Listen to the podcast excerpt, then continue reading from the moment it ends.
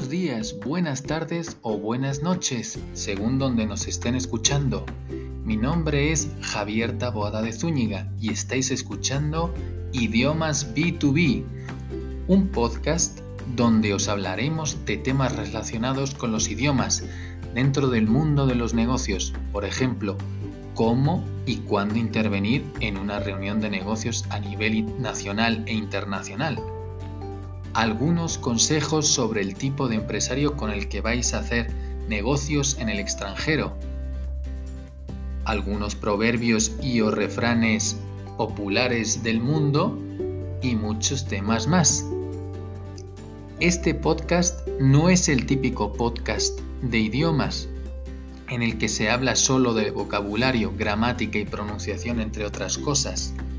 Nosotros queremos ser ese podcast amigable que viaja contigo mientras estás atascado en el tráfico, subido en el metro o autobús o simplemente en tu casa tranquilo, descansando después de una larga jornada de trabajo. Y ahora sí, comenzamos.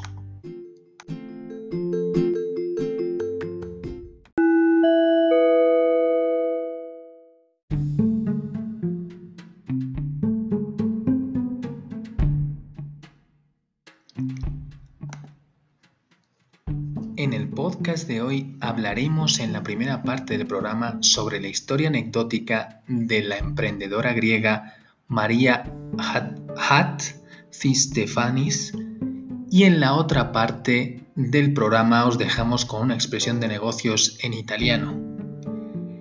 Empezamos con la entrevista historia curiosa donde el veneno de serpiente y la sangre de dragón son los protagonistas. Esta entrevista se realizó en febrero del 2018 a través de la cadena BBC. Y comienza así. El veneno de serpiente y sangre de dragón no son probablemente los primeros nombres que asociarías con una línea de productos cosméticos para la piel. A pesar de eso, siempre hay alguien que decide hacer una apuesta comercial de alto riesgo ese fue el camino escogido por María Hatsis Tefanis, luego de estar muchos años en el negocio de la belleza. Un día pensó que sus productos debían tener nombres más osados y aunque podría haberle salido mal, la estrategia funcionó. No solo provocó un debate, sino que además hizo que la demanda de sus productos se fuera al cielo. Por años, la fundadora y directora ejecutiva de las marcas Rodial y Nip Plus Fab o Nip más Fab había preferido estrategias comerciales más seguras. Eso no nos ayudó mucho, reconoció Hatzi Stefanis. Pensaba lanzar un nuevo producto con el nombre Suero antiarrugas, pero no era muy emocionante, la verdad. Los efectos del veneno. La emprendedora contó que uno de los ingredientes clave que utilizaba en sus productos replicaba la reacción que se produce cuando te muerde una serpiente, provocando una especie de efecto de congelamiento de los músculos faciales. Un día estábamos lanzando ideas con mi equipo y como uno de los ingredientes se parece al efecto del veneno de las serpientes, les propuse que no arriesgáramos y viéramos qué pasaba. No sabíamos qué iba a ocurrir.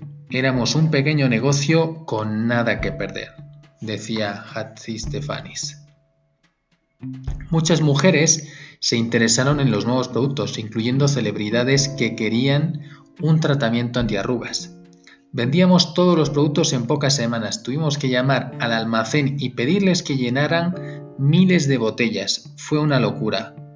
Contaba, la empresaria de 47 años que reside en Londres con su esposo y sus dos hijos. Inicios de esta empresaria. Mientras crecía en Grecia, su tierra natal, Hatzi Stefanis, siempre se había interesado en el tema de la belleza cuando era adolescente maquillaba a otras chicas y recolectaba consejos de las revistas sobre cómo cuidar la piel. Cuando estaba en la universidad encontró un trabajo de medio tiempo soñado, escribir sobre belleza en la revista Seventeen. Pero después de graduarse quería vivir en Nueva York, entonces se fue a estudiar un máster de Administración de Negocios en la Universidad de Columbia. Se puso a trabajar en el banco de inversiones, Salomon Brothers, atraída por el alto salario que ofrecía la empresa y los viajes de negocios. Pero después de dos años en ese negocio, primero en Wall Street y después en Londres, dice que comenzó a sentirse estresada. No le fue muy bien, hasta que en el, 2000, perdón, en el 1999 sus jefes la despidieron. Como no quería trabajar para otro banco, decidió volver a su pasión por el mercado de la belleza. Siempre pensé que tenía que existir productos más específicos en este mercado, contaba Hathy Stefanis. Soluciones para un mercado con problemas muy específicos. Con 28 mil dólares en ahorros, ahorrados perdón, y un marido que le apoyó mientras no recibía un salario, la emprendedora creó la empresa Rodial en Londres el objetivo era ofrecer soluciones para problemas específicos de la piel. Recuerda que fueron años desafiantes. Les, mandaban les mandaba correos a las tiendas para que vendieran sus productos, pero era difícil competir.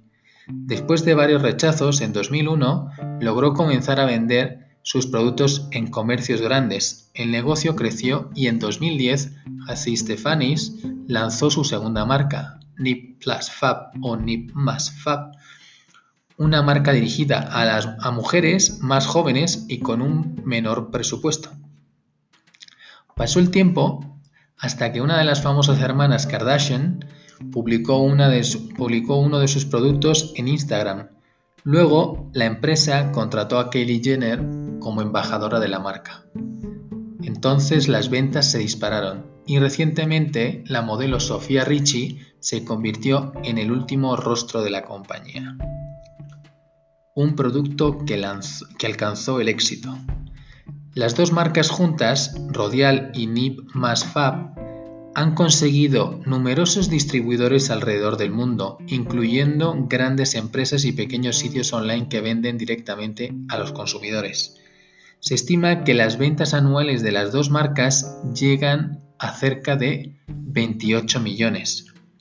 El éxito de Rodial y Nip más Fab se produjo en medio del auge de la industria cosmética, con un mercado global de productos para el cuidado de la piel valorado en 116.000 millones, según cifras del Euromonitor. Por ahora, Hazy Stefanis no tiene pensado vender sus marcas. Disfruto lo que hago y me gusta tener el control de las cosas. El negocio es rentable, pero nunca hay que decir nunca.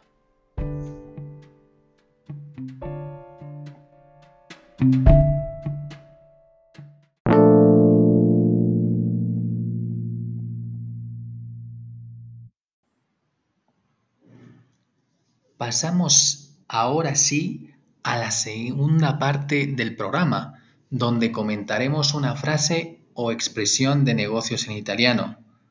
Y dice así, rimango a disposizione per ulteriori informazioni e chiaramenti, que significa quedo disponible o a disposición para más información y aclaraciones.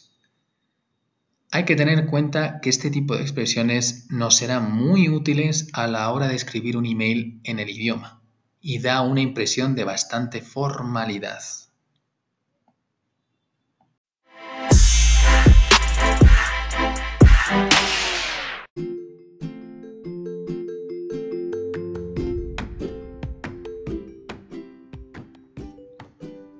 Bueno, esto ha sido todo por hoy.